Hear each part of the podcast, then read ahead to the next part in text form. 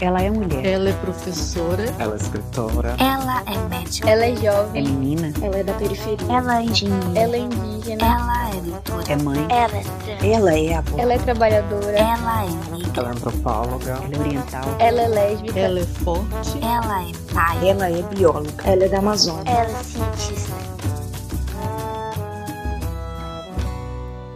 Elas mais mais ciência. Elas mais ciência na Amazônia. Um podcast com conteúdo acessível, educacional e dinâmico, feito especialmente para meninas e mulheres da Amazônia. Nossa convidada dessa semana é a Juliane Godinho, mãe, bailarina, coreógrafa, pesquisadora, graduada em dança pela Escola Superior de Artes e Turismo da Universidade do Estado do Amazonas, especialista em biomecânica e cinesiologia pela Universidade Estácio de Sá e em arte da cena pela UEA. Ela nos conta sobre sua experiência acadêmica em um curso artístico e o cenário de pesquisa científica dentro das artes, além de compartilhar um pouco sobre as pesquisas das quais fez e faz parte.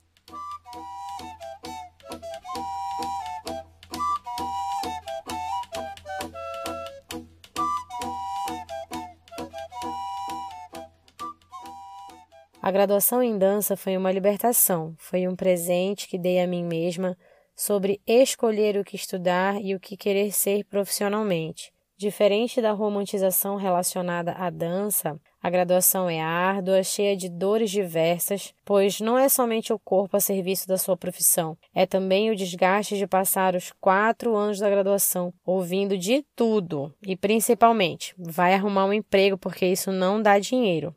O recurso financeiro também é curto porque a arte é cara, os acessórios de trabalho são muito caros, os cursos são muito caros, uma vez que é necessário também viajar para outros locais, já que desde muito cedo é preciso qualificar-se além do que é ensinado em sala de aula. Então, ou seja, para entrar numa graduação de alguma das artes principais, como dança, música e teatro, é necessário saber o que se quer para a vida inteira, porque eu amo dançar ou a dança é minha vida, são pensamentos que caem por terra logo no primeiro mês de aula. Então, se não houver uma convicção de que é isso mesmo que se quer, você acaba não durando muito num curso como esse. Então, a minha turma começou com 48 alunos, terminou com 3, onde os demais foram ficando pelo caminho, porque amar dançar não é o suficiente.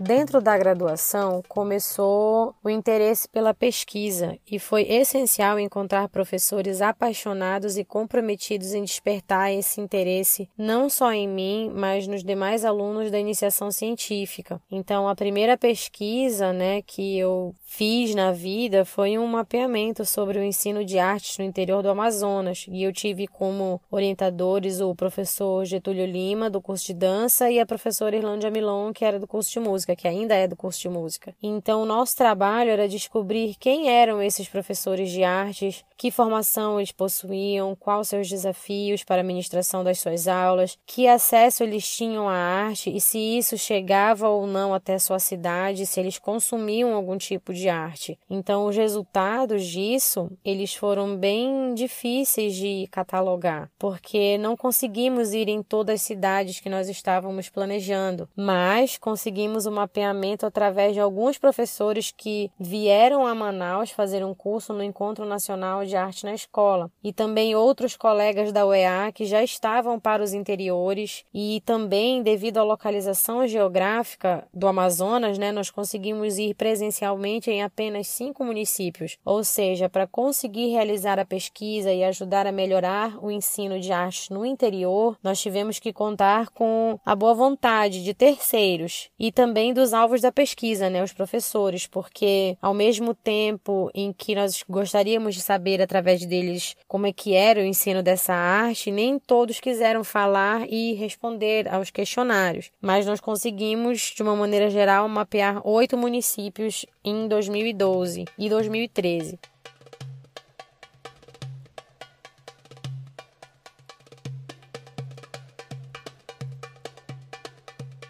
Então, como eu encaminhei a minha graduação para o bacharelado, a preocupação com a saúde física e mental dos profissionais da dança chamou muito a minha atenção. Então, devido ao alto índice de lesões entre esses profissionais, é, a pressão psicológica muito forte, uma vez que a dança é uma área muito competitiva, extremamente competitiva. É, mas como assim? Como é que é dança que é competitiva? Te digo que é tanto que chega a ser cruel. Então, a alta carga de trabalho, salários não tão justos, o corpo sendo levado até mais do que o limite, muitas lesões e pressão psicológica pelo desempenho que não pode ser menos do que excelente, trabalhar sentindo muita dor. Então, falando especificamente sobre a rotina de um bailarino profissional, é falar sobre alguém que está o tempo inteiro trabalhando no limite. E foi diante disso que eu e minha professora, a doutora Raíssa Costa, resolvemos ir atrás desses profissionais e de seus locais de trabalho, saber se possuíam lesões,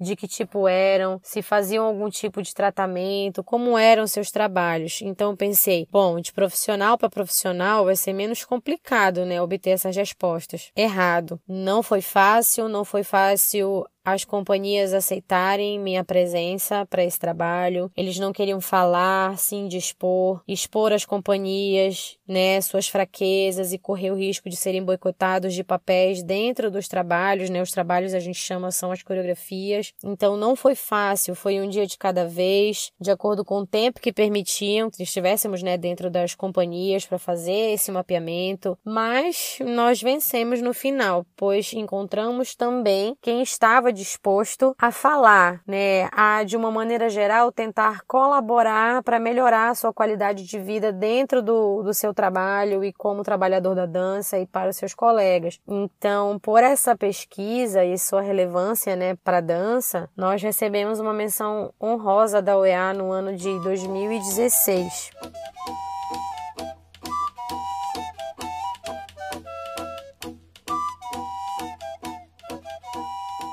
Depois de um tempo dedicado exclusivamente à maternidade, estou mais uma vez envolvido com a pesquisa sob orientação da minha mestra, doutora Raíssa Costa. Eu escolhi falar sobre os catraieiros da Vila de Alter do Chão, que fica em Santarém, no Pará. O primeiro interesse veio durante a pós-graduação em arte da cena, na disciplina de ritual e performatividade amazônica. Mas esse interesse ele ficou maior e foi amadurecido na disciplina sobre os tipos de corpos da doutora Raíssa. Então eu estou trabalhando não apenas para mostrar as movimentações corporais realizadas durante a execução do trabalho do catraieiro, mas também sobre o seu tipo de corpo, que é um corpo dócil, que é um corpo que repete e repete a execução do seu movimento de trabalho sistematicamente. Então, os corpos dóceis, eles nasceram com Michel Foucault em Vigiar e Punir, ele falou sobre isso primeiro, onde esse corpo ele é trabalhado arduamente para obedecer, para ser dominado, para repetir seus movimentos de maneira sistemática dia após dia. Então, basicamente, um corpo dócil é isso. Então, baseado na relação de repetição de movimento, comparamos os catraieiros com bailarinos que exercem exaustivamente a sua dança de maneira igual, de geração em geração. Então, a professora Raíssa veio a Santarém também, conheceu o Alter do Chão. Então, acompanhar um pouco dessa rotina do catraieiro, ir à vila, observar, passar horas observando e fotografar e filmar, mostra para nós o, o, tão importante que é e,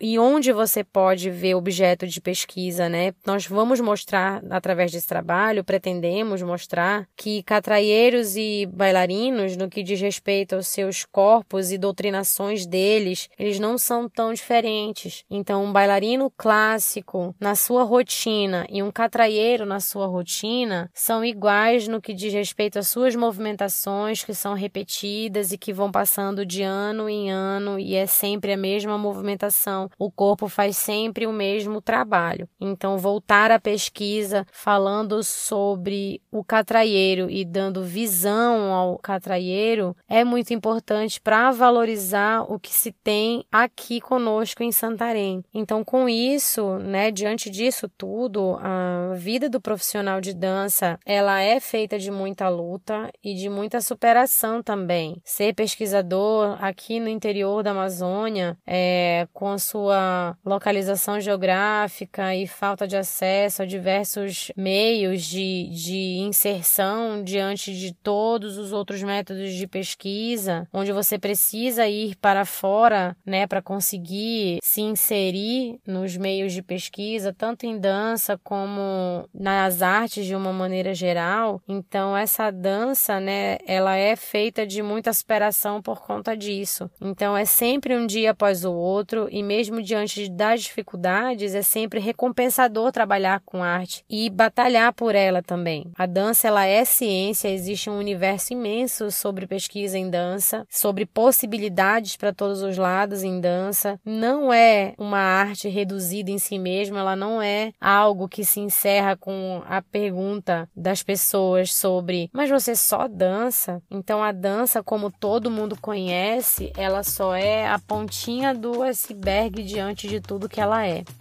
O podcast Elas Mais Ciência na Amazônia é uma realização do GSEX, que conta com o apoio da UFAM, Gás, DAN, Revista Uamon, Companhia Cabelo de Maria, na música Pisa Morena para Ninguém Ver. Luquia Estúdios Edição e Composição Técnica. Equipe de criação e arte composta por Eduardo Monteiro, Vitória Cardoso e Laísa Lima. Esse projeto possui financiamento FAPEAN.